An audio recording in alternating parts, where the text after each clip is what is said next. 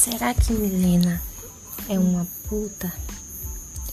Não, talvez ela seja apenas uma piranha perdida.